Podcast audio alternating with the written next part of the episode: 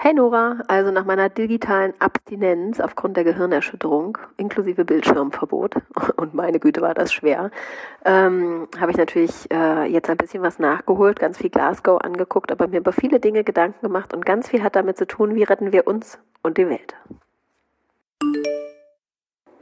Ja, das sind ja dann auch wirklich die zwei großen Fragen, die man sich so stellen kann. Ich glaube, ich war diese Woche tatsächlich ein bisschen mehr damit beschäftigt, mir die Frage zu stellen, wie rette ich mich selbst. Ähm, ja, aber wie retten wir die Welt, ist natürlich auch eine Frage, die mich immer wieder umtreibt. Ich hoffe, du hast Antworten. Mehr dazu im Podcast. Auf, runter, hin und her. Das Leben sagt Ach, bitte sehr viel erlebt mit Freude und Leid in Joggingpants und Abendkleid. Heute, gestern und auch morgen, was Bock macht und auch Sorgen. Darum wird's im Podcast gehen. Unsere Gedanken, wofür wir stehen. Und bei allem haben wir uns geschworen haben's faustig, faustig hinter den Ohren.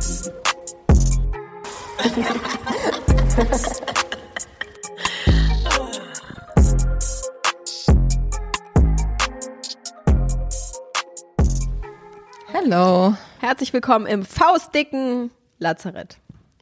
oh Gott. Man kann es ehrlich gesagt nicht glauben, aber es ist die fünfte Woche Krankheit. Aber es hat sich auch ein bisschen was verändert. Und war neue ich davor, Krankheiten. Da, davor war ich doch krank. Also Ja, eigentlich. vielleicht auch schon länger. Ja. es ist sieben. die Krankheitsstaffel. Das kann ja eigentlich nicht sein, oder? So eine Winterstaffel, so eine richtige. Aber immerhin sitze ich hier im Wohnzimmer und die Sonne scheint durch alle Fenster und das ist ja, es macht eigentlich gute Laune.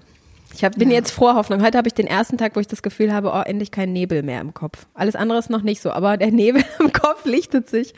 Das finde ich gut. Und da hilft das Wetter draußen bei. Hä, aber Sonne macht doch immer gute Laune. Ja, Ich habe immer viel mehr Energie, wenn Sonne scheint. Das ist ja auch das Problem. Gestern, vorgestern saß ich, glaube ich, stand ich mit irgendwem, meinte auch so, ja, wie kommt man jetzt wieder an Orte, wo einfach der Himmel nicht die ganze Zeit nicht da ist? Ja, das ist auf jeden Fall die Krux der nächsten Monate, oder? Ich habe die Zeitumstellung auch echt nicht so gut verkraftet. Vielleicht lag es auch daran, dass wir äh, eine Woche lang nicht, Oh. ähm, nicht senden konnten. Damit haben meistens eigentlich nur Kinder Probleme, aber die eine Stunde. Ja, aber diese Dunkelheit macht die dich nicht fix und foxy? Also ich finde das echt. Es ist ja trotzdem am Nachmittag schon super früh hell, aber morgens halt jetzt auch die ganze Zeit. Ich bin ja eher so ein früher Vogel. Das ist für mich total komisch um sechs und dann ist irgendwie so hä, alles so total dunkel. Ich weiß immer, Aber ich bin immer total desorientiert. Kann ich jetzt oder eigentlich ich was, schon auch. Oder ist es andersrum? Ah, ich mit der Zeitumstellung, ich bin, ehrlich gesagt, mich hat es dieses Jahr auch ein bisschen verwirrt, weil äh, es ja für mich zwei Stunden waren, weil ich erst die Woche davor aus Griechenland zurückkam. Also insofern äh, darf ich gar nicht sagen, wenn du das so anmerkst. Nee, es ist, glaube ich, morgens länger her. Es ist trotzdem immer noch so dunkel. Was ich auf jeden Fall gemerkt habe, um wieder äh, vom Wetter abzulenken, denn übers Wetter spricht man ja meistens, wenn man nicht weiß, über was man so reden soll. ähm, Ja. Nachdem letzte Woche die Folge äh, ausgefallen ist und ja auch zum ersten Mal in der Faustdick-Historie, die noch nicht so wahnsinnig lang ist, aber trotzdem aus, ausgefallen ist und ähm, mit was für ein Überlegungshin und her man dann darüber nachdenkt, ob man das machen kann und wie das dann ist und äh, wie man das kommuniziert und wie das mit den Kunden ist und so. Und in dem Moment aber, als wir es entschieden hatten, hat sich sehr gut angefühlt für mich, weil ich echt so dachte, also es, man kann sich doch nicht so geißeln lassen von irgendeinem festen Termin, den man irgendwie hat. Und da musste ich äh, lustigerweise zurückdenken an dieses Event, was wir vor Jahren mal gemacht haben zum Thema Nein sagen im Beta-Haus. Erinnerst du dich? Das ist schon richtig war nicht so lange gut. her.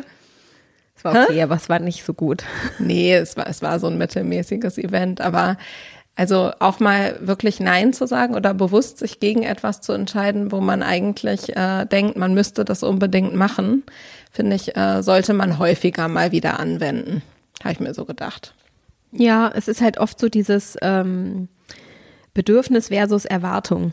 Ja. Also das eigene Bedürfnis oft hinter den äußeren Erwartungen und Anforderungen an einen selbst ähm, stehen zu lassen. Und das ist das meistens gar nicht so richtig unbedingt gesund, ne? weil man halt einfach äh, dann auch merkt, man geht oft über seine Grenzen hinaus oder irgendwie fühlt man sich nicht richtig wohl und man merkt halt auch, es ist dann so ein Mangel an Authentizität, weil wenn es das halt gerade einfach nicht hergibt, dann und man ist dann nicht bereit, das irgendwie auch so zu tragen und auch zu kommunizieren, dann irgendwas verschiebt sich dann und wird dann halt auch ein bisschen unecht und ich glaube, es wäre auch keine gute Folge geworden. Nee, das glaube ich auch nicht. Vor allem äh, dann nicht mehr nach der News, die ich dann noch bekommen habe, nachdem wir es schon entschieden hatten. Dann dachte ich so gut, dass wir das vorher entschieden haben, weil ich glaube, sonst wäre es echt chaotisch geworden. Aber du kannst ja mal anfangen mit dem Bericht. Was wieso? dir Du kannst doch. Ach so, warum ich? Also letzte Woche. Also Warnung an alle Eltern und Menschen, die häufig Zeit mit Kindern auf, auf Spielplätzen verbringen. Diese Spielplätze können durchaus gefährlich werden für Menschen, die größer sind als 1,40 Meter. Denn, also, wie schnell kann man zu einer Gehirnerschütterung eigentlich kommen, indem sich das Kind in einem Kletterturm verletzt und man dann von anderen Kindern gerufen wird, dass man bitte mal kommen soll und man dann so heldenhaft angerannt kommt und einfach die Höhe des Eingangs zum Kletterturm unterschätzt und dann volle Kanne mit dem Schädel voraus wie ein Stier gegen eine Metallkante prallt und so denkt, oh, was war denn das jetzt? Das Kind nach zwei Küsschen und einem Drücker irgendwie wieder voller Abenteuerfreude irgendwie weitermacht, aber man selber denkt so, oh, hier brummt aber alles, mir ist auch krass schlecht. Und man das dann erstmal unter Schock verbucht und fünf Stunden später feststellt, hat sich gar nichts verändert, ich fahre jetzt doch mal in die Notaufnahme. Und dann sich mit Tropf im Arm und CT-Scanner um den Kopf wiederfindet, um dann zu hören, Gehirnerschütterung, bitte. Eine Woche lang mindestens Bildschirmverbot. Und da kann ich ehrlich nur sagen, das ist eine harte Nuss. Wenn man sonst krank ist, hat man ja immer so diese Chance, dass man irgendwie so ein bisschen auf dem Handy noch daddelt oder irgendwas guckt oder irgendwie. Endlich die ganzen Serien gucken, Ja, die sich angestaut nichts. haben. Es war sehr still. Aber äh, es ist auch so krass, kennst du das, wenn man so einen Unfall hat oder so umknickt oder sich irgendwo stößt und dann tut man so, ach ja, nee, jetzt ist gar nicht so schlimm, weil es irgendwie so ein komischer Moment ist oder jemand haut dir irgendwie, was weiß ich, eine Tür vor, vor den Kopf so ungefähr und dann, so, ja, oh, sorry, sorry, sorry, nee, nee, ist gar nicht so schlimm und dann denkt man danach so, oh, es tut schon ganz schön weh. Und man hat irgendwie so einen Moment, wenn noch andere dabei sind, dass man das dann lieber so ein bisschen, ja, es wird schon in fünf Minuten wieder gut sein. Naja, oft ist es ja auch so, also diese Stelle, wo ich mich gestoßen Ja. habe, die war mir durchaus bekannt, ne? Also ich bin schon häufig da in so Kletteraktionen auch mal zu früh hochgekommen oder so und mich dann da am Kopf gestoßen. Aber es war halt diesmal einfach recht ungünstig. Und dann bin ich halt so zurück und dann, ich war ja mit zwei Freundinnen und deren Kinder auch noch da. Wir waren auch in Potsdam, ne? Ich musste auch noch mit dem Auto eigentlich zurück. Ähm, und die meinen auch so, oh, das hat jetzt aber ganz schön gerumst, ne? Das sah ganz schön krass aus hier von der Ferne. Und was hast du dann geantwortet? Nee, geht schon, oder? Die meinten dann auch, ob sie mal gucken sollen. Und dann Mhm. meinte ich so, nee, ach Quatsch, da sieht man jetzt eh nichts. Im Ja, Krankenhaus genau, kam dann raus, dass da ein halt. schöner Cut oben auf meinem Kopf ist, aber ich habe das einfach nicht gemerkt. Ähm, aber das ist halt wirklich so, weil ich war noch so, nee, ist schon okay. Und dann war mir aber, dann habe ich mich hingesetzt und dann war mir plötzlich so richtig, richtig schlecht, dass ich erstmal weggegangen bin und dachte, Gott, ich muss jetzt hier ins Gebüsch kotzen auf dem Spielplatz. Ähm, das kam dann aber nicht, nur so Würgereiz und so. Und dann habe ich auch Waldemar angerufen und habe gesagt, der muss jetzt irgendwie kommen, der muss jetzt uns hier abholen und so. Ich kann jetzt nicht mehr guten Gewissens nach Berlin angefordert. äh, mit dem Auto zurückfahren. nee. Und da haben wir dann noch gewartet alle und so. Und dann war es zwischenzeitlich auch so ein bisschen, dass ich so dachte, ja, das atme ich jetzt einfach weg. ja, es war, hat aber nicht so funktioniert. Naja, also Gehirnerschütterungsmeditation, ja. Ja, ey, keine Ahnung. Also kein, man kennt das ja. Wie oft hat man sich schon einfach mal den Kopf gestoßen oder Ja, auch mal eine fette gesagt ist Beule gehabt? Dieser Ja. Weg ins Krankenhaus ist halt so nervig, weil du weißt schon, wenn du dich auf den Weg machst, okay, mir geht's eigentlich voll schlecht. Jetzt werde ich an die Notaufnahme gehen und dann werde ich vier bis fünf Stunden in der Notaufnahme rumsitzen. Zwischen Nee, das ging sehr schnell. Ja, ging schnell, ja. Ich war Okay. ungefähr nach 15 Minuten oder so war ich auch tatsächlich dran. Und dann ja, haben weil, die, weil sie da wahrscheinlich von was Dringlichem aus, ausgehen. genau, das man ist ja diese Triage oder so. sozusagen, in welches, ich wusste nicht, in Richtig. welchem Level ich da eingesortiert bin, aber ähm, so, und dann haben die erstmal, dann wollten die mir erst nur ein Schmerzmittel geben, dann kam er schon mit der Schmerzflüssigkeit, dann meinte ich so, ehrlich gesagt, also mir ist, ich habe gar nicht so krasse Schmerzen, mir ist krass kotzübel. Und dann hat er gesagt, gut, da muss ich jetzt aber einen Zugang legen. Naja, und dann haben wir den Zugang gemacht und so, aber es hat nicht so richtig geholfen. Und deswegen hat sich das dann doch etwas länger hingezogen, weil mir war krass schwindelig und Ah, du warst nicht über Nacht da. quasi über Nacht, aber nicht auf dem Zimmer. Es war mir freigestellt. Beziehung, ja, der Arzt hat gesagt, es wäre auch okay, wenn ich nach Hause gehe. Ja. Aber ich musste mich auf eigene Gefahr dazu. entlassen. Die, die hartnäckige, äh, herbstliche Suse-Bronchitis, die alle Jahre wieder an der Tür klopft und über vier bis fünf Wochen geht. Das ist ja auch echt so Ja. absurd. Naja, seit gestern nehme ich jetzt Antibiotikum. Ist doch auch ganz gut. Was jetzt kommt, ist Werbung. Ein Bald ist es Phänomen. wieder soweit. Ja, das kann man eigentlich gar nicht glauben, oder? Also ich meine, man merkt es in erster Linie immer, wenn die Lebku ähm, Lebkuchensaison ganz präsent wird. Aber ähm, Die fängt im steht Supermarkt aber schon im September an, oder? ja, ich finde aber schon, dass das jetzt in den letzten zwei Wochen auf jeden Fall. Es hat zugenommen. Also jetzt hat man auch echt schon überall Schoko-Weihnachtsmänner und den ganzen Kram und ähm, Ja, voll.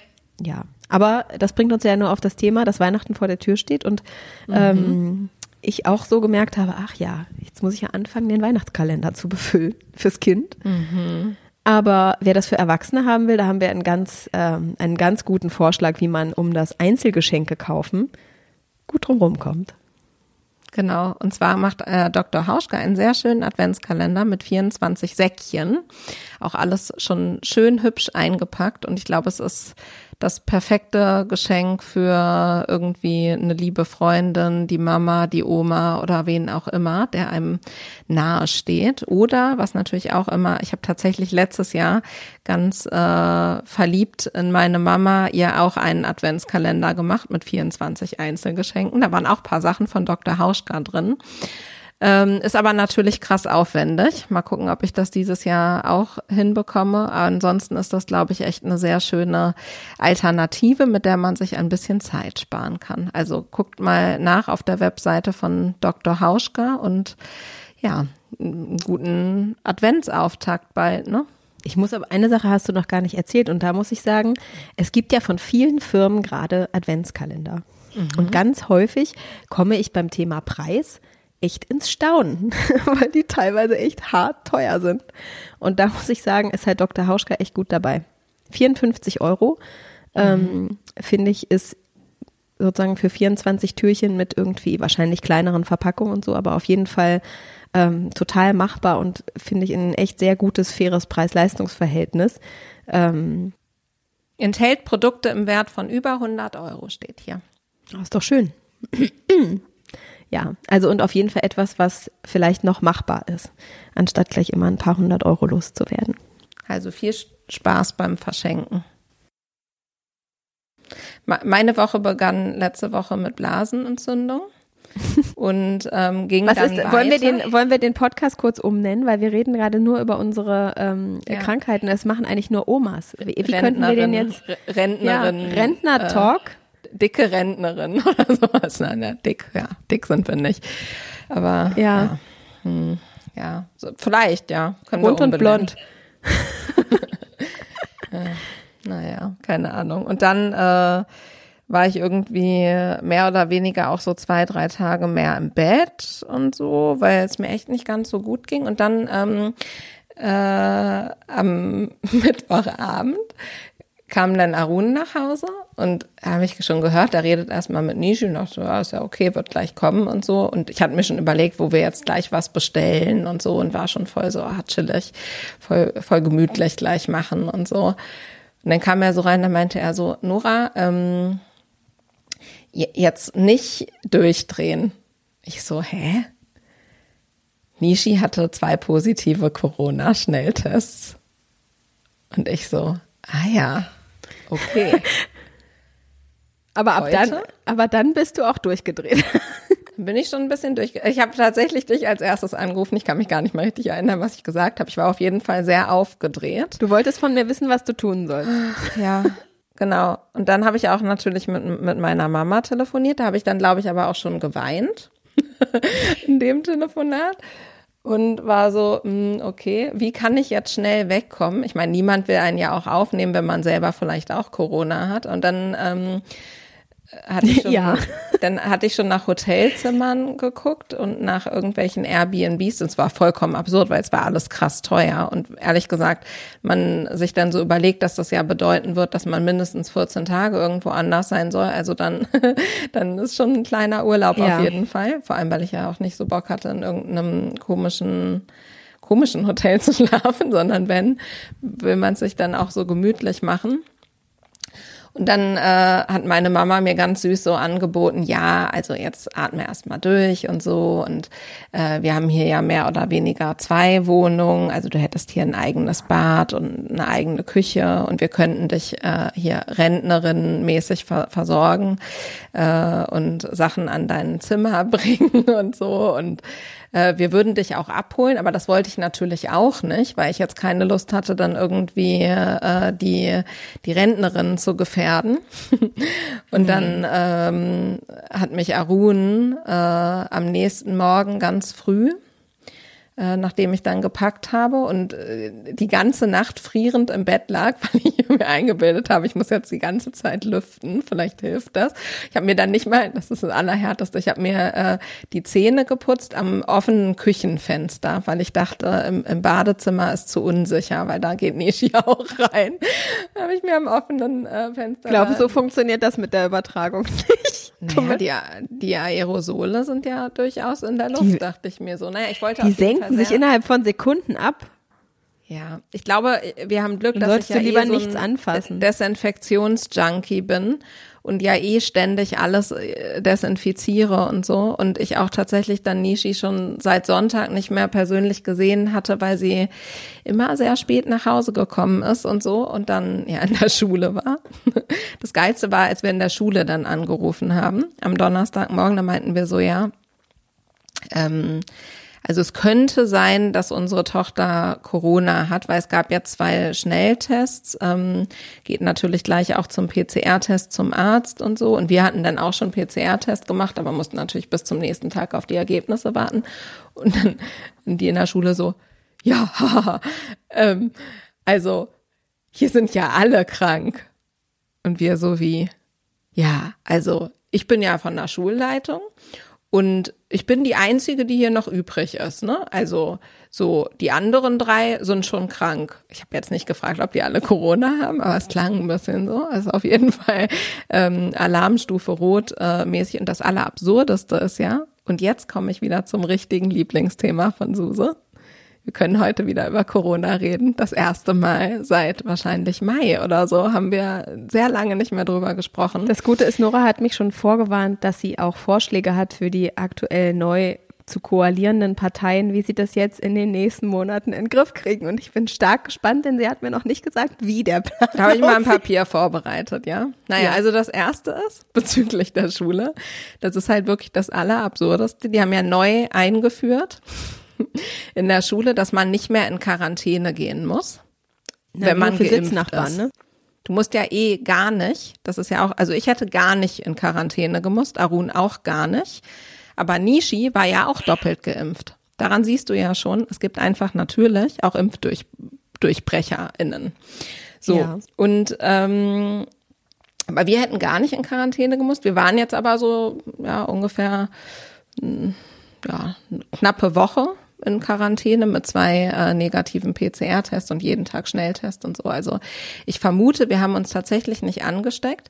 Aber in der Schule läuft es eben so, dass du, auch wenn du nicht geimpft bist, musst du nur noch dann in Quarantäne, wenn dein, dein, deine direkte Sitznachbarin Corona hat. Ja. Zwei Plätze weiter nicht mehr. Weil dann ist die Gefahr nicht gegeben. Dadurch passiert natürlich das. Na, oder du kannst die Leute sagen, mit denen du auf Hofpausen und so ganz eng warst, ne? Ja, aber es ist, also es ist schon so ein bisschen, und jetzt muss man sagen, Nishi ist ja auch gar nicht mehr im Klassenverband, sondern die haben ja in den Abiturklassen halt Kurse und so, und das war schon ein bisschen absurd, der Umgang. Ähm, der Schulen damit. Ist jetzt ja auch, ne? Also jetzt wurde, glaube ich, in den Grundschulen, das habe ich nicht so mitbekommen, wir keine GrundschülerInnen haben, aber ähm, gab es nach den Herbstferien keine Maskenpflicht mehr und jetzt wurde die Maskenpflicht ja wieder eingeführt, was auch das einzig Richtige ist, aber man hätte sie halt nie abschaffen dürfen. Ähm, also das ist so bezüglich der Schulen und äh, gegebenenfalls auch Kitas sehe ich eben und die müssen sich halt auch nicht mehr offiziell testen, wenn sie geimpft sind. Also die anderen SchülerInnen müssen eben sich, ähm, nach den Ferien mussten die sich jeden Tag testen und dann, glaube ich, zwei oder dreimal die Woche. Mhm. Aber wenn du geimpft bist, musst du das eben gar nicht mehr machen. Und das finde ich eben auch komplett falsch. Also meiner Meinung nach sollte das in Schulen und auch ehrlich gesagt in Kitas ab einem gewissen Alter, ich weiß nicht, ab wann das gut möglich ist, Kinder zu testen, einfach Standard sein, dass man sich eben testet. Regelmäßig. Ja, wir testen ja auch zwei Tage die Woche. Ich weiß, ihr macht das, aber ihr seid auch eine selbst äh, organisierte äh, Elterninitiativ-Kita. Aber die kriegen die Tests vom Senat. Ja, das kann sein, aber die meisten Kitas, die, wo ich so gehört habe, machen das gar nicht mit dem Testen. Und das finde ich schon sehr absurd. Naja, es ist natürlich trotzdem dem Elternhaus sozusagen zuzuschreiben. Ne? Dass das ein Vertrauens, auf Vertrauensbasis ist, finde ich vollkommen legitim und okay. Ähm, ich hoffe schon, dass die meisten Leute das dann eben auch machen. Kann natürlich sein, dass es da auch immer welche gibt, die das nicht äh, machen, aber grundsätzlich finde ich trotzdem, dass einfach die Möglichkeit eingeräumt werden sollte und dass es eigentlich auch eine Art ausgesprochene Pflicht sein sollte. Weil es ist ja nun jetzt nicht so, äh, ich meine, Kinder ähm, unter zwölf haben ja gar keine Möglichkeit, sich anders zu schützen. Außer eben dadurch, dass sich äh, getestet wird und gegebenenfalls ab einem gewissen Alter eine Maske getragen wird. Und das finde ich schon sehr schwierig. Mhm. Ähm, und was, äh, also Natürlich bin ich äh, absolut davon überzeugt, dass es wieder kostenlose Tests geben muss. Das war auch der größte Quatsch, die abzuschaffen.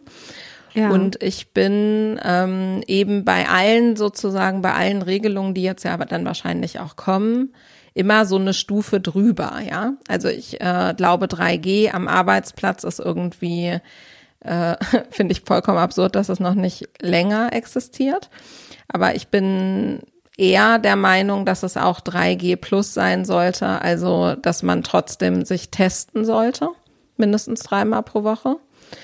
Ähm, wenn man jeder, auch geimpft der, ist, meinst du? Jeder, der ins Büro geht, auch wenn man du geimpft bist, genau, oder genesen.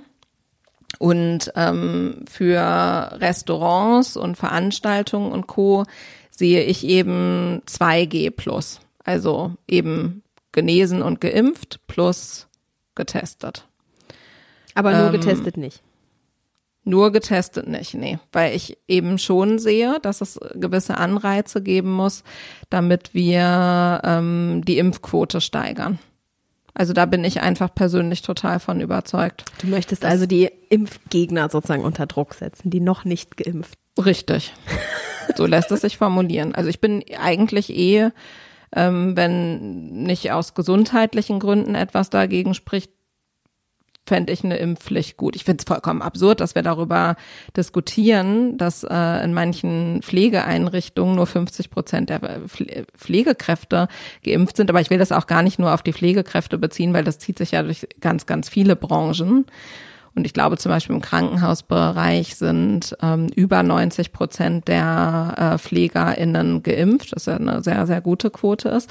Aber du siehst es halt ganz deutlich ähm, und ich halte das jetzt selten mit äh, Markus Söder in meinen Worten, aber in dem Fall ja. schon, dass ähm, zum Beispiel auch wenn man sich einzelne Bundesländer anguckt, beispielsweise Bayern, ähm, dass man eben sehr genau sieht, dass in den Landkreisen, wo es eine geringere Impfquote gibt, die Inzidenzen viel höher liegen.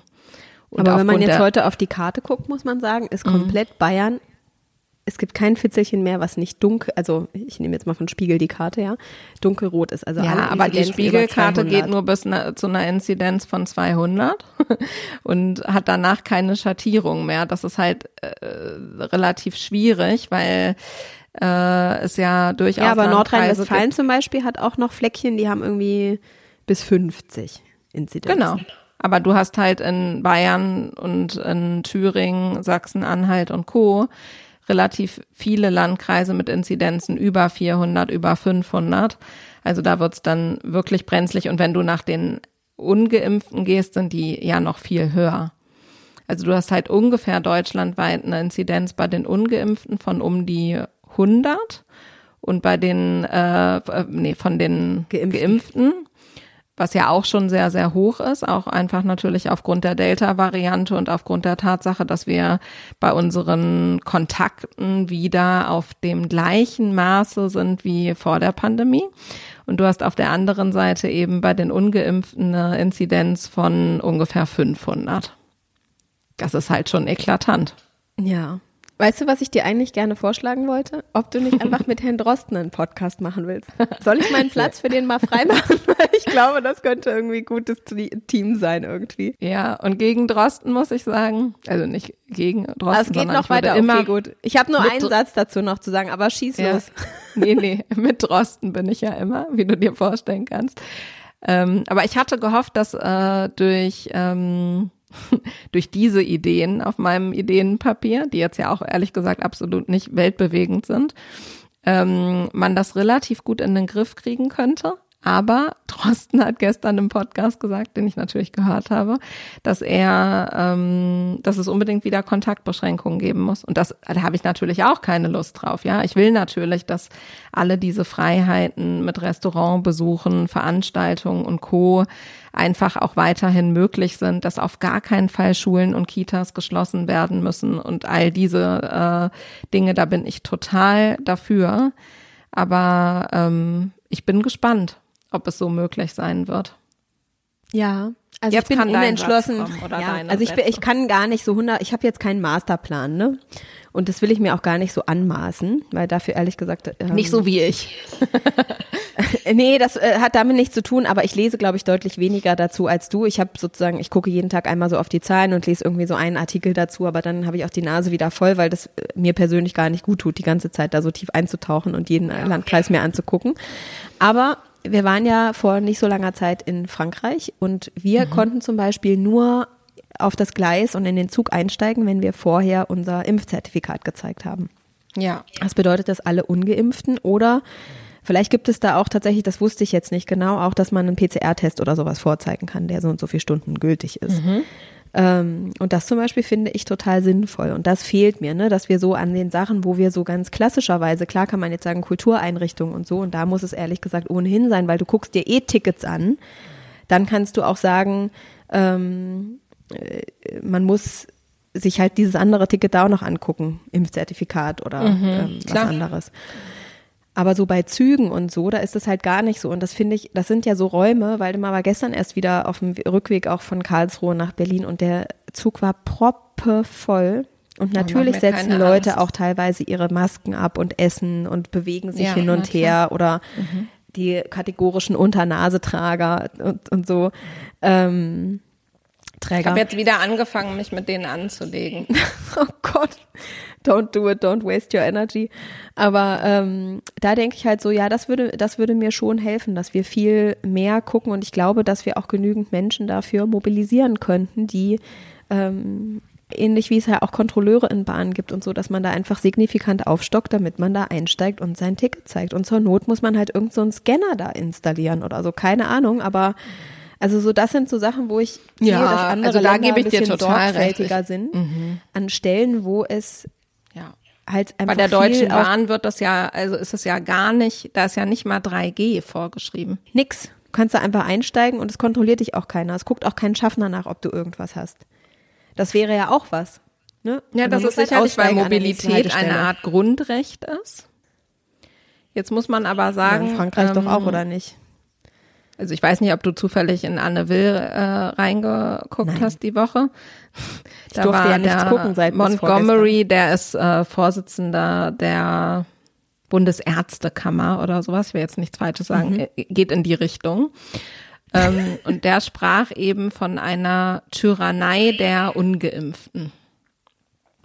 Ähm, was natürlich sehr harte Worte sind.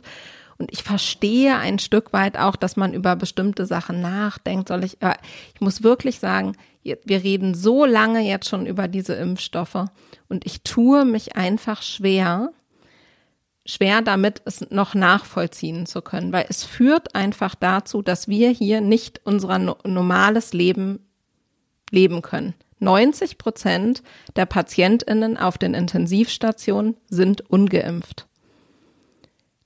Das den Ärztinnen und Pflegenden zuzumuten, finde ich wirklich schwierig. Ich habe einen so einen Artikel gelesen, also da gab es so unterschiedliche Statements von Ärztinnen, Ärztinnen und Pflegerinnen der eine, der gesagt hat, ja, also er muss sich sehr stark zusammenreißen, um überhaupt sozusagen Leute, die ja. dann so schwere Verläufe haben, quasi da noch gewillt zu sein, eigentlich das Beste zu geben und sich selbst ja. auch in Risikosituationen zu bringen. Aussage ist, ja, aber klar. Und andere, der macht es natürlich trotzdem, aber wo man so merkt, da gibt's einfach innerlich Reibung. Und jemand anderes, der eben gesagt hat, nee, in erster Linie sind hier Leute, die brauchen halt in dem Moment unsere Hilfe und das muss man komplett ausblenden, weil es gibt ja auch Leute, die unsere Hilfe brauchen, die alkoholisiert gegen einen Baum gefahren sind. Das ist ja auch sozusagen in Kauf nehmend, dass man sich selbst und andere im Zweifel gefährdet. Klar. Und trotzdem rettet man die Person.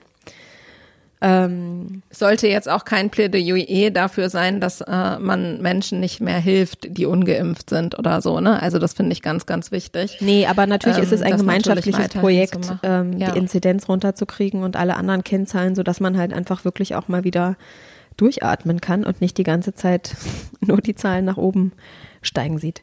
Ja. Und auch jetzt als letzten Satz. Okay. Äh, weil, weil ich wollte nämlich gerade schon eine Überleitung bahnen. Nee, genau. Als letzten Satz, weil das halt wirklich was ist, was jeder für sich privat einfach gut machen kann.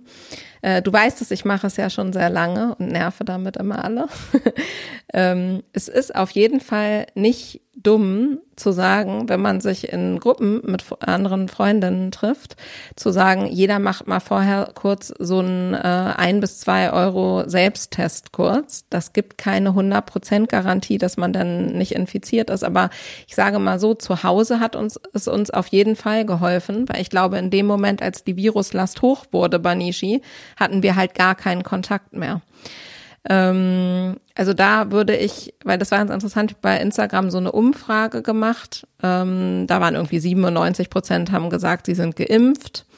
Und da haben, glaube ich, fast 1500 Leute an der Umfrage teilgenommen und es haben 66 Prozent gesagt, dass sie sich regelmäßig selbst testen, obwohl sie geimpft sind, aber halt 33 Prozent testen sich nicht mehr oder nur sehr unregelmäßig. Und ich glaube, dass das auch ein Hebel ist, wo jeder und jede von uns so ein bisschen ähm, unabhängig von Restaurantbesuchen, Events und so, wo wir natürlich einfach auf Regelungen angewiesen sind, die von der Bundesregierung kommen, ähm, einen Beitrag für sich leisten kann. Genau. Jetzt kannst du deine Überleitung machen. Ja, das klingt, ist, klingt nicht mehr so nach Überleitung. Klingt nicht mehr richtig so nach Überleitung. Aber vielleicht ähm, sozusagen die Bundesregierung und auch die Beteiligung der Bundesregierung am äh, Klimagipfel in ja. Glasgow. Aber es geht mir gar nicht so sehr eigentlich um äh, den Gipfel selber oder was da rausgekommen ist, weil das hat jeder selbst nachgelesen, jede und jeder ähm, und wahrscheinlich auch festgestellt. Irgendwie raffen wir es immer noch nicht. Mhm. Ähm, aber es gab eine TED-Konferenz, ähm, die sozusagen auch zum, ja, zu diesem, dieser Klimakonferenz ähm, stattfand. Und da gab es ein Panel, da saß, ähm, saßen drei Leute drauf. Das war einmal Ben von Bo Ben van Beuren, mhm. Burden, Beuerden, ich weiß nicht genau, wie man diesen Namen ausspricht. Das ist der CEO von Shell. Ähm, und noch oh, Chris irgendwas von ähm, Engine Number One, ein Active Ownership Fund, erzähle ich nachher vielleicht nochmal was zu, weil ich das irgendwie ganz spannend fand. Und Lauren MacDonald, und die ist Klimaaktivistin auch aus Schottland. Mhm. Und ähm, das Format war so, dass quasi jeder und jede von den dreien eine Keynote halten sollte und die jeweils anderen beiden durften dann nochmal eine Nachfrage stellen, anstatt mhm. die Moderatorin. Ähm, und den Anfang hat gemacht der Shell-CEO, und dann kamen die anderen beiden Fragen und erst der Chris hat eine Frage gestellt und dann Lauren McDonald und die hat quasi ihre Redezeit dafür benutzt, halt nochmal aufzuzeigen, welche, ich nenne es mal Klimamissetaten Shell eigentlich alles ja in den letzten Jahrzehnten sozusagen verbrochen hat und auch ja. für wie viele ähm, wie viel negativen Impact und Tode und all das sozusagen auch Ben von Burden ähm, äh, ja mit Rechnung trägt, halt mit seinen Business-Entscheidungen. Und das im Anschluss an seine Keynote, die ehrlich gesagt einen extrem unambitionierten Klimaplan vorgewiesen hat. Mhm. Und ähm, sie ist dabei sehr emotional geworden. Es sind auch so Stocken, so Tränen in den Augen und so stockende Stimme. Und ist aber nach ihrem, sozusagen nach ihrem Rand, ist sie dann aufgestanden und hat gesagt, ja, ähm, deswegen möchte ich jetzt auch nicht das Podium mit ihnen teilen. Und weil sie eben so jemandem keine, sie findet schrecklich, dass so jemand eine Plattform kriegt und sie will das nicht länger stützen. Und ich hatte so zwei, drei Gedanken einfach dazu. Also im Nachgang hat sie erzählt, kamen zwei ältere Frauen auf sie zu und haben zu ihr gesagt, dass sie das zwar sehr stark fanden, aber dass sie ähm, dadurch, dass sie so Tränen in den Augen hatte und diese stockende Stimme hatte, dass es ihr die Stärke genommen hat, auch auf Augenhöhe oder als mm, starker Sparingspartnerin sozusagen wahrgenommen zu werden. Mhm. Ähm, und das muss ich sagen, sehe ich tatsächlich total anders, weil ich glaube, dass das, Ja. dass wir da einfach auch heutzutage weiter sind und dass das eigentlich ähm, oft eine Verbindung schafft und einfach auch nochmal auf einer anderen Ebene deutlich macht, wie wichtig das Thema für die jeweilige Person ist. Und dass ich finde, also da bin ich irgendwie ganz klar so, dass ich diese Durchlässigkeit und diese Nähe, die jemand zulässt, eigentlich als was sehr Wertvolles empfinde und überhaupt nicht die Stärke der Argumente wegnimmt. Gleichzeitig sehe ich natürlich, dass so ein alter weißer Mann wie der Shell-CEO das als ein typisches, oh, das äh, kleine Mädchen-Move irgendwie bewerten könnte. Ich glaube aber, das ist eigentlich dann völlig egal, wie sie das gemacht hätte. Mm, Das zweite ist, dass ich aber überlegt habe, finde ich das richtig oder fand ich das den sinnvollsten Schritt dann aber auch danach zu sagen oder auch den konsequentesten Schritt danach zu sagen, ich gehe von der Bühne und spreche auch nicht mehr weiter. Also ich werde meine eigene Keynote nicht mehr halten, weil es war ja noch, sie war ja noch nicht dran. Und ich werde sozusagen auch keine weiteren Gespräche oder nochmal Argu Gegenargumente, die vielleicht auch den Shell-CEO hätten entlarven können, werde ich nicht nochmal liefern. Und da muss ich sagen, da war ich so total hin und her gerissen. Ich kann das nachvollziehen. Ich glaube aber, dass wir da, dass man damit nicht weiterkommt, dann nur sozusagen diese anklagende Rolle zu nehmen, aber nicht am Ende dann wirklich standhaft weiterhin zu bleiben und den eigenen Raum am Ende auch abzugeben wieder dann an zwei Männer, die auf der Bühne saßen und den eigenen Raum gar nicht mehr zu füllen mit der Keynote.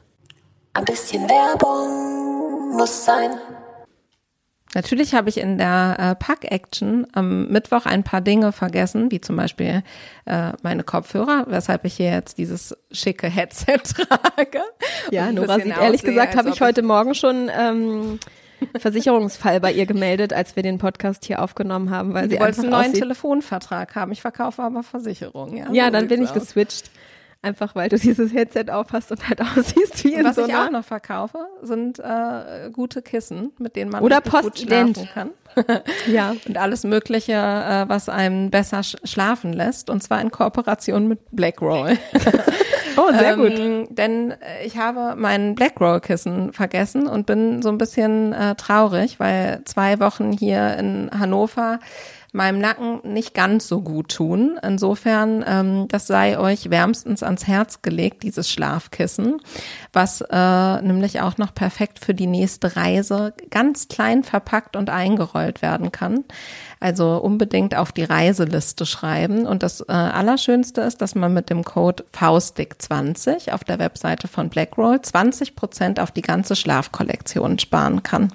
Also checkt das mal aus. Was passierte nach dem Talk? Also Ähm, auf der Bühne. Weißt du das? Ja, zum Teil ja. Ähm, also die Moderatorin hat dann erstmal so gesagt, dass sie den Schmerz nachvollziehen kann und so und hat alle Leute eingeladen, so eine Minute quasi innezuhalten. Und dann hat sie weitergemacht und hat aber dann auch erstmal mit dem Chris, oh, ich habe vergessen, wie der hieß, mit Nachnamen, da von Engine Number One ähm, gesprochen und seine Keynote gemacht. Und dann habe ich es nicht mehr weitersehen können. Ich weiß, dass es aber noch ein paar, äh, Chris James, Co-Founder Engine Number One. Ähm, ich weiß aber, dass sie immer wieder versucht haben, sie auch auf die Bühne zurückzuholen. Und sie dann aber auch mehrfach gesagt hat, nein. Ich glaube, es ist total schwierig. Man muss halt sagen, also Klimaschutz ist mir auf jeden Fall ein Anliegen, aber es ist nicht mein Steckenpferd-Thema, mein, du weißt, was ich meine, ja. Ich bin, ich bin da einfach keine Expertin zu. Wenn du ein Thema hast, für das du mehr oder weniger lebst, was ja wahrscheinlich bei ihr der Fall ist, ähm, dann ist es durchaus für mich nachvollziehbar zu sagen, mh, ich kann schlecht in so einer Runde sitzen, wo ich so tue, als wäre das normal, miteinander den Dialog zu suchen. Auf der anderen Seite gebe ich dir natürlich recht, wenn wir nie miteinander sprechen und auch kontroverse Meinungen in ein und derselben Runde zulassen, dann wird auch dieser Konflikt nie nach außen sichtbar sein. Und man schenkt die Bühne dann wieder ein Stück weit. Ähm, naja, ich glaube, also ich habe so darüber nachgedacht, ähm, ich meine, so die deutsche Stimme, die man ja sehr präsent quasi hat, ist ja Luisa Neubauer. Ja. Und Luisa Neubauer setzt sich ja sehr konsequent auch immer wieder auf Podien, wo auch Leute Mhm. sind, zu denen sie sehr kontroverse und ähm, konträre ähm, Positionen bezieht. Und Mhm. wo sie auch sehr vehement quasi bei ihren Argumenten bleibt. Das braucht natürlich auch eine gewisse rhetorische Stärke und einen gewissen Mut, Absolut. ähm, da wirklich so dran zu bleiben. Vielleicht war der Person jetzt einfach dann in dem Moment, vielleicht hat die einfach auch gemerkt, so dass die Kraft dann für dieses Wegstück auch nicht mehr reicht. Wer weiß. Deswegen, ich will das gar nicht so per se komplett verurteilen. Es war nur etwas, was mir so aufgefallen ist, wo ich so dachte, ja, okay, das bewu dafür bewundere ich Luisa zum Beispiel auch immer wieder, ne? dass sie sehr stark einfach da immer wieder in den Austausch geht und gerade auch in diesen Dialogen, auch mit ihren Argumenten, vielen Menschen, die zugucken, viele Sachen bewusst werden können, weil dieser Prozess des nur Anklagens quasi einmal genannt reicht oft nicht, sondern wir brauchen die Wiederholung und wir brauchen das Widerlegen und wir brauchen sozusagen wirklich diese Präsenz in den Räumen, Stimmen zu haben, die einfach standhalten. ja, klar. Und deswegen ähm, fand ich das dann so schade, dass das quasi an dem Punkt nicht weitergegangen ist und am Ende so eine bla bla wirklich so, ja, bei 2050 we're going to be ähm, bei Zero Emissions, unambitionierte und dann die ganze Zeit auch immer, wir, wir wissen, das ist nicht genug. Ja, okay, wenn es nicht genug ist, dann mach doch mehr. Also das war, das fand ich so ganz schwierig irgendwie und gleichzeitig, ich fand ich natürlich überhaupt erstmal da den Mut zusammenzunehmen auch stark. Ähm, Aber denkst du nicht, dass sie sich das vorher so überlegt hatte? Oder war das eher, also ich, ich habe es jetzt einfach nicht gesehen, oder war das eher was Spontanes? doch, hat sie bestimmt sie, überlegt. Doch, ich denke schon. Weil Also ich damit weiß nicht, kann man wie ja viel auch- vorher. Damit kann man ja auch ähm, gerade für Furore sorgen, wenn man sowas bewusst entscheidet. Und, und war das so? Also hat es das erzeugt? Wäre vielleicht, wenn sie einfach auf der Bühne geblieben wäre, der ähm, das Momentum gar nicht so groß gewesen? Ich meine, das kann ja manchmal so ich nicht. sein. Ah, okay. Mhm. Also, weil, also wenn ich mir angucke, wie die Berichterstattung ist, dann ist die Berichterstattung Young Scottish Activist Laura Mac, Lau- äh, Mac, Lauren MacDonald attacks ähm, Shell CEO Ben van Beurden. So. Und da muss man sagen, dass sie überhaupt erstmal ähm, diesen Raum sich genommen hat und ihn angeklagt hat und auch Shell Sachen einfach so runter zitiert hat. Ähm, sie ist auch eine Aktivistin. Shell guckt gerade, ob sie ein großes neues schottisches Ölfeld sozusagen nutzen. Und ich glaube, es geht auch um Kohle. Ich, das habe ich jetzt nicht ganz so durchdrungen quasi, an welcher Stelle sie da ist. Aber dass sie eben sagt, dass sie immer noch Recherche machen für neue, ja, Ja. Ölfelder und solche Sachen, ist halt why. Es geht ja. um Decrease und nicht Increase. Und deswegen, ähm, so, und ich glaube, sie hätte es nur noch weiter stärken können. Je stärker sie gewesen wäre, sozusagen, wäre auch klar gewesen, dass sie ihn zerlegen kann mit ihren Argumenten. Ja, vielleicht konnte sie das vorher auch noch nicht so absehen oder so, ne? Also, äh, keine Ahnung. Ich will damit nur sagen, mir würde es auch schwer fallen, mit einigen Leuten die Bühne zu teilen. Keine Ahnung, wenn da Björn Höcke neben mir sitzen würde, wüsste ich jetzt auch nicht, würde denken, okay, dem könnte ich wahrscheinlich auch paar Argumente um die Ohren hauen. Auf der anderen Seite wäre es für mich auch sehr kräftezehrend, wie wahrscheinlich für fast jeden, jede. Äh, Aber den Person. Schritt überlegst du ja vorher, wenn du zusagst. Das Klar. wusste sie ja auch. Und das, deswegen wo, hat sie ja sicherlich auch bewusst Na klar, zugesagt, um erstmal das sozusagen positionieren zu können. Ja. Und dann vielleicht in der finalen Konsequenz quasi nicht bis zum Ende so durchziehen können, aus welchen Gründen auch immer. Und ich, das ist keine Verurteilung. Ich habe nur darüber nachgedacht, ob das stärker gewesen wäre und denke, habe halt in dem Zusammenhang zum Beispiel an Luisa gedacht, die ich halt in vielen Talkshows auch erlebe mit Leuten, die nicht, also auf ihrer Seite quasi stehen und äh, denen sie sehr hart die Stirn bietet. Ja.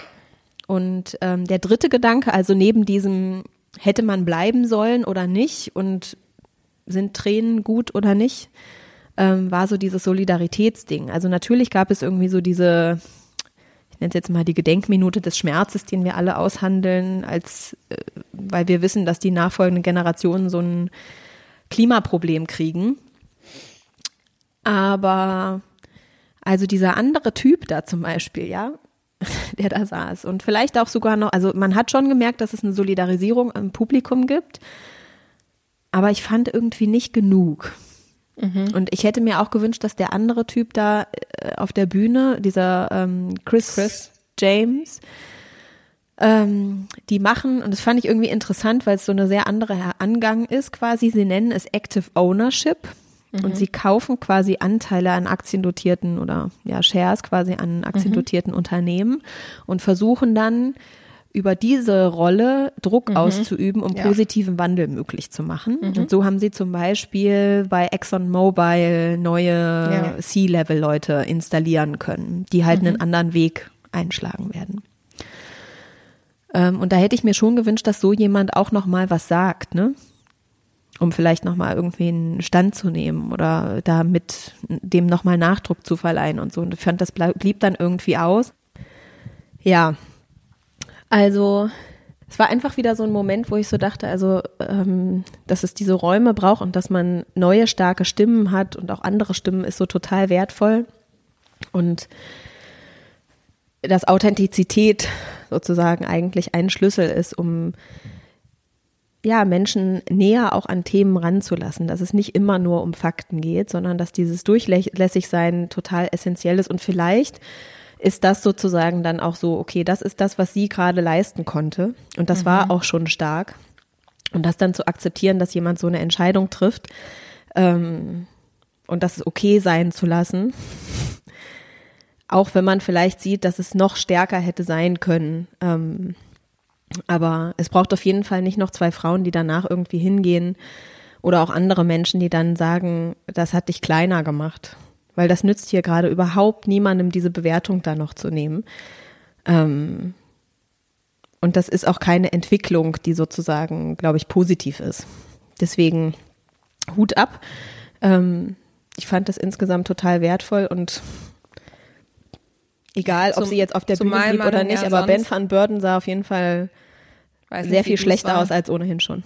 Zumal man ja sonst weiß nicht, wie du es wahrgenommen hast, aber also das ist ja so belanglos alles, was da äh, in Glasgow besprochen wird. Also natürlich ist es alles extrem wichtig, aber man hat einfach das Gefühl, die wichtigsten Länder der Welt treffen sich mal wieder und äh, unterhalten sich und am Ende kommt da so ein bisschen was raus, aber es ist ja auch mehr eine Bekräftigung vom Pariser Klimaabkommen und ich weiß nicht, also ja, klar, man muss miteinander reden und da weiterkommen, aber gut, ist Ich jetzt habe ehrlich das Gefühl, dass es gar nicht so richtig darum geht, weiterzukommen, sondern erstmal überhaupt, um die Leute noch bei der Stange zu halten, das mitzumachen. Ja. In den Mindestanforderungen, die definiert worden sind, die ja auch noch nicht reichen. Die und das ist ja eigentlich das nicht Schockierende. einhaltbar sind in den meisten Ländern. Also ja, aber ich finde es schockierend, dass man etwas verabredet hat, wo man jetzt die ganze Zeit nur dafür arbeiten muss, dass überhaupt alle sich auf ein Mindestmaß noch weiterhin committen und nicht einfach alles ähm, quasi nicht einhalten und negieren und wieder rausgehen. ich merke das so bei mir selbst und auch in der medialen Stimmung. Mm. dass diese Geschichte vom Klimawandel halt einfach eine ist, die so schwer wiegt, dass man regelmäßig seinen Kopf ähm, auch wieder da so ausschaltet und ausklingt.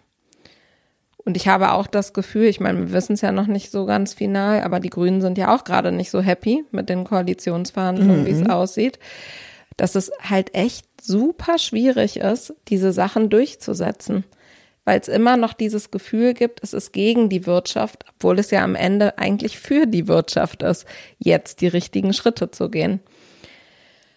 Aber es, ich habe echt das Gefühl, dass es echt schwierig wird. Also Hut ab vor allen, die in dem Bereich aktivistisch unterwegs sind. Es ist ähm, mit Sicherheit sehr oft ernüchternd und trotzdem so wahnsinnig wichtig, ja.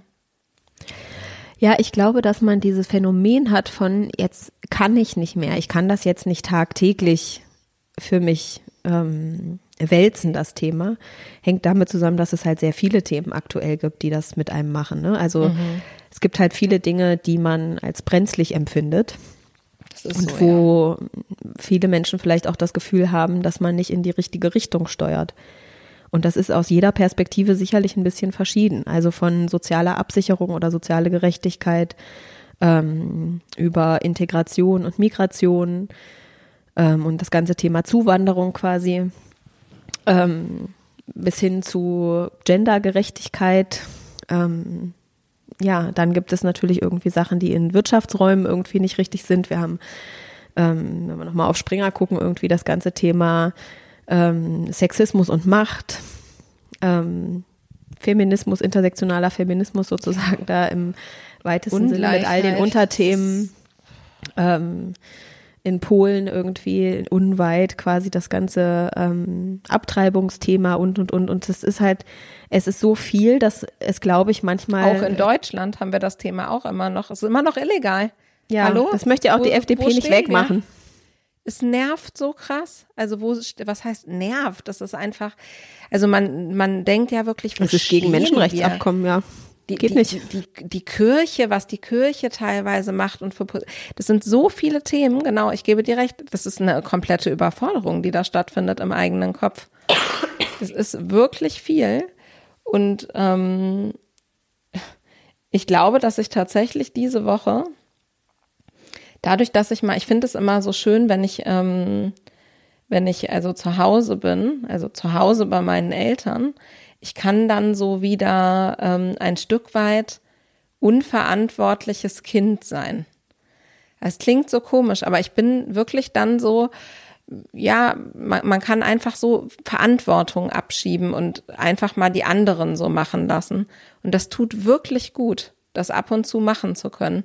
Also ich bin da wirklich sehr dankbar für, dass das dann sich auch so anfühlt. Also dann wird für dich eingekauft und für dich wird gekocht und weggeräumt und gemacht und so. Also ist wahrscheinlich auch nicht immer bei jedem oder jeder so, wenn er bei den Eltern ist. Aber ich fand das so angenehm und diese Woche tatsächlich sogar ähm, hat mein äh, zum allerersten Mal äh, haben meine Eltern nach ihrer Trennung mal wieder länger miteinander gesprochen, weil mein Papa hat mir äh, Rosen hier vorbeigebracht. Oh. So Maskenkonform. Romantic Cavalier.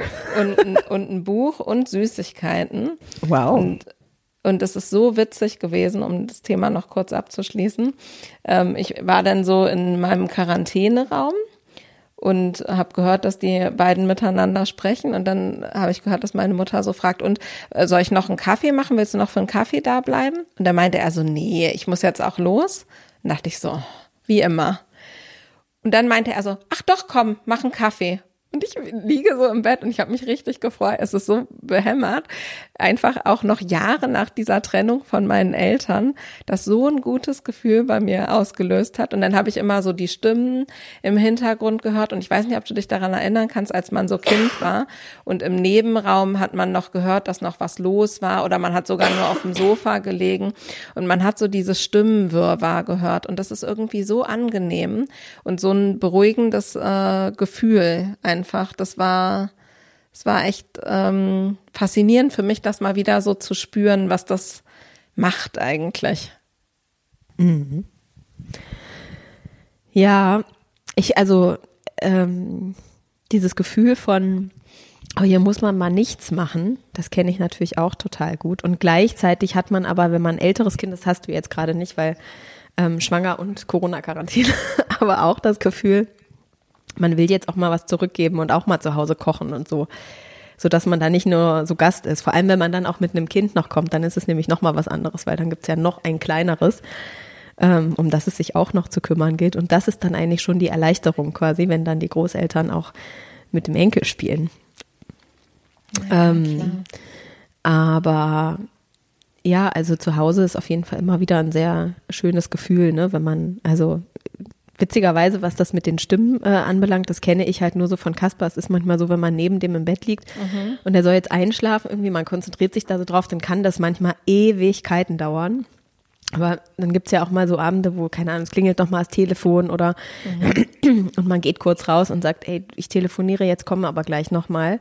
Und er hört das so und das ist dann so ein richtiges, so ein Hintergrundgedudel, was aber mhm. so ganz vertraut das ist und so. Ich, ja. Und dann ist er innerhalb von zwei Minuten eingeschlafen, weil das halt so ein wohliges genau. Grundrauschen ist. Und man hat aber dieses Vertrauen, dass das halt dieser Raum ist, der für einen selbst halt zu Hause ist und so ein geborgenes Nest. Ja. Aber vielleicht lässt sich diese Woche so ganz gut zusammenfassen, äh, indem man sagt, es braucht diese aktivistischen Stimmen und es ist toll, wenn sich jeder und jeder Einzelne traut, ab und zu auch aufzustehen und diese Stimme anzuwenden, denn wir haben sie alle. Und auf der anderen Seite ist es eben auch vollkommen legitim, wenn man sich mal ausgebrannt fühlt und das eben nicht geht. Aus welchen Gründen auch immer. Und oder dann, ihr krank seid und Termine absagt. oder wenn man krank ist und Termine absagt. In diesem Sinne, ähm, macht schönes euch ein Wochenende. Schönes Wochenende. Ciao. Ciao. Werbung, Werbung, Werbung, Werbung, Werbung.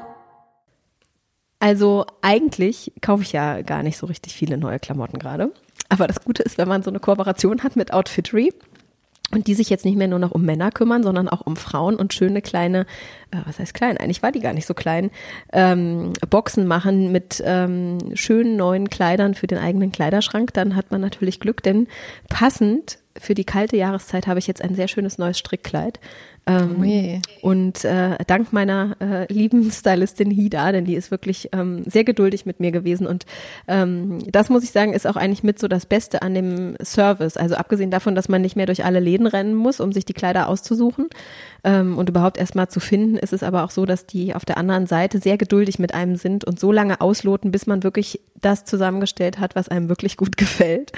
Und ich würde sagen, ich bin nicht die allerleichteste Kundin. Ich vermute, die anderen Leute haben sehr, alle anderen Menschen haben sehr viel schneller eine Box zu Hause.